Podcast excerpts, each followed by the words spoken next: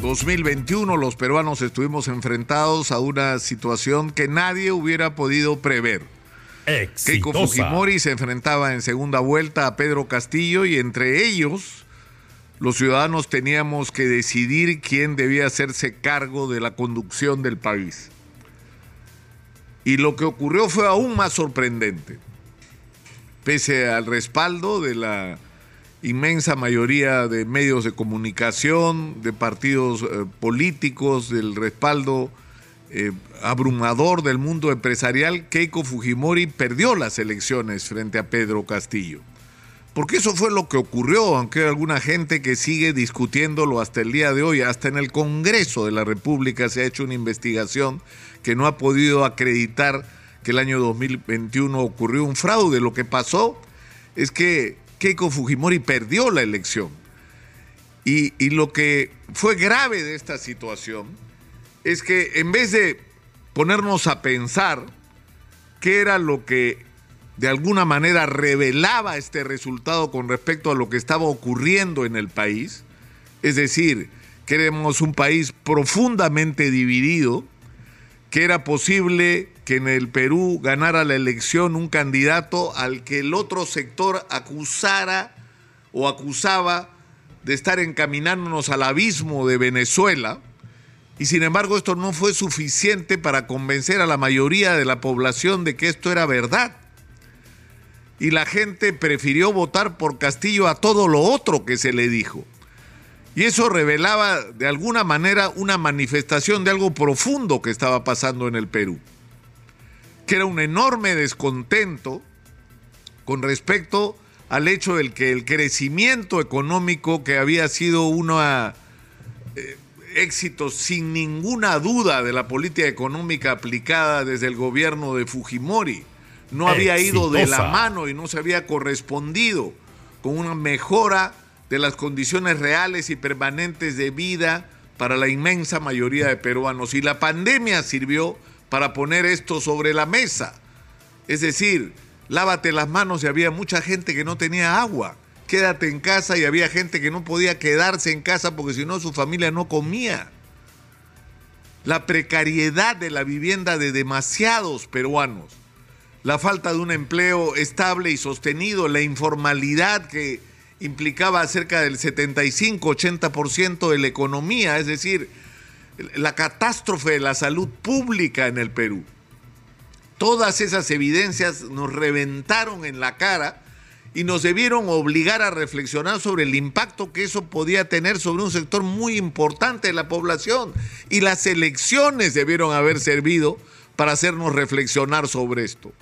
Que éramos un país que tenía enormes deudas por saldar, con un sector enorme de la población, pero que además éramos un país profundamente dividido, con una clase política desgraciada que se había dedicado a enriquecerse y a enriquecer a sus entornos en vez de resolver los grandes problemas del país y donde los planes, los proyectos de largo plazo simplemente habían desaparecido o habían quedado arrinconados en los cajones de los colegios de ingenieros o, en los gabinetes de los especialistas o de la gente que tenía cosas que proponer desde diversos sectores de la sociedad civil y que simplemente no eran escuchadas porque quienes tenían la sartén por el mango del presupuesto de la República estaban dedicados a algo más importante para ellos, enriquecerse. Lo que pasó el año 2021 debió obligarnos a entender que en ese momento el Perú necesitaba un gobierno de unidad nacional un gobierno de encuentro, un gobierno que buscara no lo que nos divide, sino lo que nos une, aquello que podemos enfrentar como tareas en común, más allá de las ideologías. Y la presidencia de Pedro Castillo, sobre todo en el momento que dice, Cerrón no va a ser ni portero de mi gobierno, abrió la puerta para la posibilidad de un entendimiento de esa naturaleza. Y yo sé que ha habido empresarios que se acercaron, que hicieron esfuerzos, sobre todo desde las cámaras de comercio, para lograr que esa frase se convirtiera en una realidad. Pero el problema no era solamente Castillo, que a estas alturas está claro que de haber ocurrido las cosas de otra manera y de haberse constituido un gobierno de unidad nacional y de encuentro, esto no hubiera impedido los latrocinios que ocurrieron en su gobierno después, pero sí nos hubiera vacunado contra la catástrofe que hemos vivido estos dos años. El tema es que lo que ocurrió en el otro lado, en quienes quedaron en segundo lugar en las elecciones, en lo que políticamente se ha llamado la derecha, y lamentablemente en un sector muy importante e influyente del mundo empresarial, fue la cerrazón total. Ha habido fraude, aunque no pudieron acreditarlo, y te vamos a vacar. Y por esas paradojas que solo ocurren en el Perú, quien convierte en poderoso a Vladimir Cerrón es la derecha y un sector del mundo empresarial. ¿Por qué? Porque el único que podía salvar al profesor Castillo de la vacancia era Cerrón con sus 38 votos. Entonces Cerrón, que no iba a ser ni portero, termina siendo Cerrón el hombre que le salva el pellejo a Pedro Castillo para que lo vaquen y por supuesto a cambio de eso pide ministerio y toda la historia que ya conocemos. Exitosa. Y hemos estado envueltos y revolcándonos en el fango durante todo este tiempo para que al final termine con el suicidio político de Pedro Castillo pretendiendo emular a Alberto Fujimori dando un golpe de Estado en diciembre del año pasado y generando una situación que abrió una nueva posibilidad. Es decir, la salida de Pedro Castillo por su propia voluntad, por su propia torpeza, por sus propios errores, interpreto yo por su desesperación al verse agobiado por las acusaciones de corrupción en su contra y la instalación de Dina Boluarte como sucesión natural y constitucional en el poder habría la posibilidad de hacer aquello que no se hizo en el año 2021. Es decir, constituir en el Perú un gobierno de encuentro, un gobierno de unidad, no un gobierno de derecha que había perdido las elecciones el año anterior y que se impusiera sobre el resto de la sociedad sin un gobierno de entendimiento. El país no necesitaba lo que tenemos ahora. Un gobierno que cuando ve una protesta como la que ocurrió en diciembre y enero pasado, lo único que se le ocurre es mandar a la gente a meter bala y después lavarse las manos sobre sus propias decisiones, sin entender lo que estaba pasando en el Perú. Necesitábamos y necesitamos un reencuentro en el Perú, sé que alguna vez hubo un encuentro necesitamos empezar a discutir no lo que nos divide, sino lo que tenemos que hacer, lo que son las urgencias. Tenemos enormes posibilidades con la minería, pero el mineral no vale nada enterrado, hay que sacarlo y para sacarlo hay que traer inversionistas a los que hay que darles confianza de que su dinero está seguro en un país que ha cambiado seis veces de presidente en seis años. Exitosa. Y tenemos que resolver los problemas con las comunidades asentadas sobre los proyectos mineros, acuerdos de largo plazo que tienen que significar que ellos también se enriquezcan. Y la fórmula la tienen los especialistas y los que han seguido este tema a lo largo no de años, sino de décadas. Y tenemos que resolver el problema de que el dinero que ingresa se gaste de manera eficiente, que no se lo roben y que se use para resolver no solo los problemas de la gente, sino que sea una inversión en lo que se pretende hacer en el futuro en cada región cuando el mineral se agote. Tenemos que pensar en lo que hay que hacer en la agricultura con las enormes, pues no hemos hecho ni el 5% de lo que se puede hacer en términos de agroexportación. Y somos un boom en el mundo entero.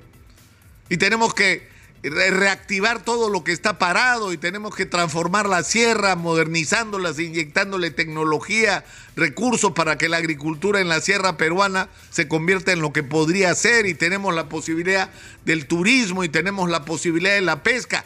Eso es lo que tendríamos que estar discutiendo. Y en el centro de todo esto la discusión sobre cómo vamos a hacer para una profunda reforma del aparato del Estado para no tener más un aparato del Estado corrupto e ineficiente. ¿Qué es lo que tenemos y cómo vamos a hacer para empoderar en cada región a quienes saben lo que hay que hacer, a quienes tienen claras cuáles son las tareas? Esa debió ser la agenda. Esa sigue siendo la agenda.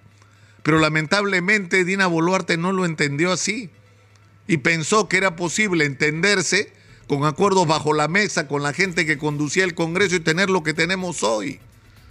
Un gobierno desacreditado, un Congreso desacreditado, un país harto, cansado, esperando respuestas, pero lamentablemente un país también sin alternativas. Porque yo les pregunto, se va la señora Dina Boluarte que se muere de miedo de dejar la presidencia porque sabe que la presidencia puede ir a la cárcel, como los otros presidentes a los que tanto critica, puede seguir el mismo camino de ellos y ella lo sabe. La pregunta es, después de Dina Boluarte, ¿qué? ¿Vamos a repetir la historia de andar buscando a ver por quién votamos para desilusionarnos otra vez?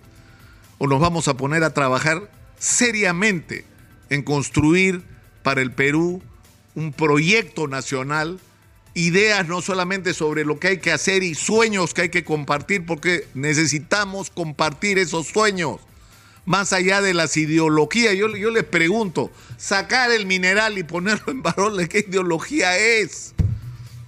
Díganme ustedes, promover el turismo como tenemos que promover y convertirlo en lo que es en España o en México, ¿de qué ideología es, por Dios? no podemos ponernos de acuerdo sobre lo que hay que hacer alrededor de estos temas trascendentales? Yo creo que sí. Yo creo que es absolutamente posible, pero los que no quieren que se produzca este entendimiento son quienes han tenido todos estos años la oportunidad de conducir el país y lo han hecho como todos sabemos que lo han hecho, porque estamos pagando todas las consecuencias. Yo creo que ha llegado el momento en que los ciudadanos nos pongamos de pie y empecemos a cambiar las cosas y a que la política se haga de manera diferente y la política se haga desde abajo, desde la misma sociedad civil y donde las decisiones sobre lo que haya que hacer en cada lugar los la tomen los propios ciudadanos representados debidamente por sus instituciones, sus gremios y sus diferentes agrupaciones y donde el control sobre el gasto lo hagan esos mismos ciudadanos de una manera efectiva y directa porque nadie puede cuidar lo suyo mejor que quienes están ahí vigilando, que son los propios ciudadanos. Soy Nicolás Lucar, esto es Hablemos Claro, estamos en Exitosa, la voz que integra al Perú 95.5 de la FM en Lima.